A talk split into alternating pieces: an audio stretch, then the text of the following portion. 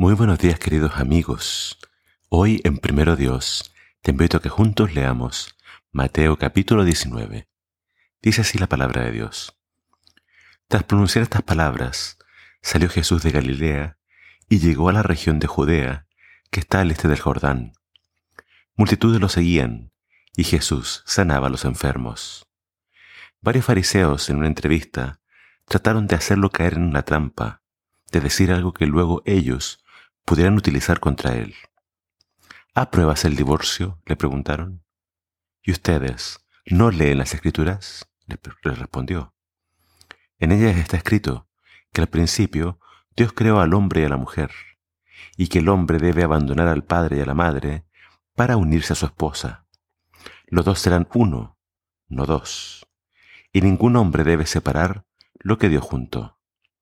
Entonces, ¿Por qué dice Moisés que uno puede romper los lazos matrimoniales con su esposa siempre y cuando le dé una carta de divorcio? Le preguntaron. Y él les replicó, Moisés se vio obligado a reglamentar el divorcio por la dureza y la perversidad de su pueblo, pero Dios nunca ha querido que sea así. Es más, les digo que si alguno se divorcia de su esposa, a no ser en los casos en que ésta le haya sido infiel, comete adulterio si se casa con otra y el que se casa con la divorciada también comete adulterio. Entonces los discípulos le dijeron, si eso es así, mejor sería no casarse. Jesús les respondió, esto solo lo pueden entender aquellos a quienes Dios ha ayudado a entenderlo. Hay personas que no, no se casan porque nacieron incapacitadas para el matrimonio. Otros no lo hacen porque los hombres los incapacitaron. Y aún otros porque no desean hacerlo por amor al reino de los cielos. El que pueda aceptar esto último, que lo acepte. Le llevaron entonces a varios niños para que les pusiera las manos encima y llorara por ellos. Pero los discípulos reprendieron a los que los traían. No molesten al maestro, les dijeron. No, no, intervino Jesús. No impidan que los niños vengan a mí, porque de ellos es el reino de los cielos. Entonces les puso las manos encima, los bendijo y luego se fue de allí.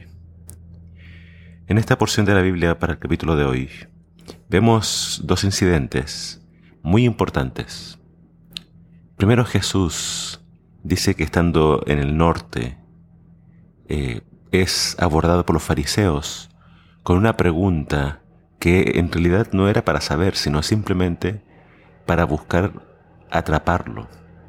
Ellos querían tomarse de alguna palabra de Jesús para luego criticarlo. Y la pregunta, que era una pregunta donde los judíos se dividían, era acerca del divorcio. En los tiempos de Jesús habían dos escuelas eh, de rabinos muy grandes, Gilel y Shammai.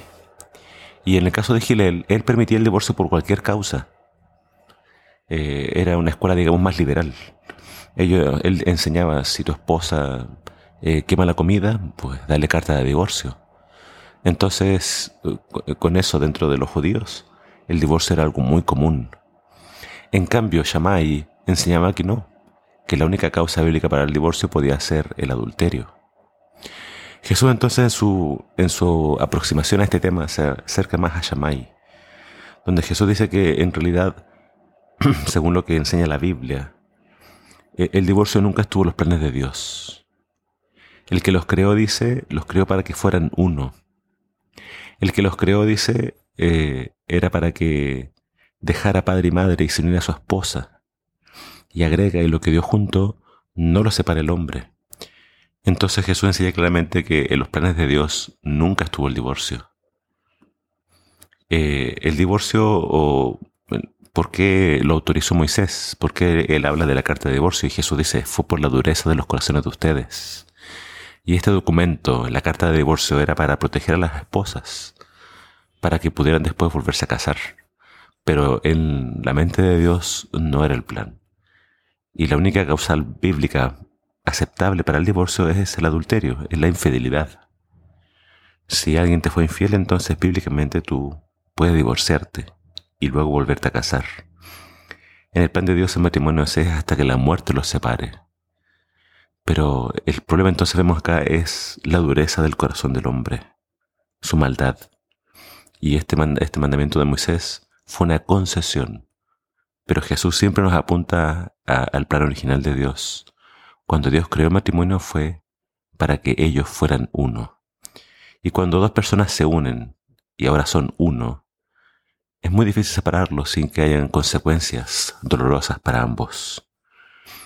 Eh, después se nos presenta a Jesús eh, con referencia a los niños.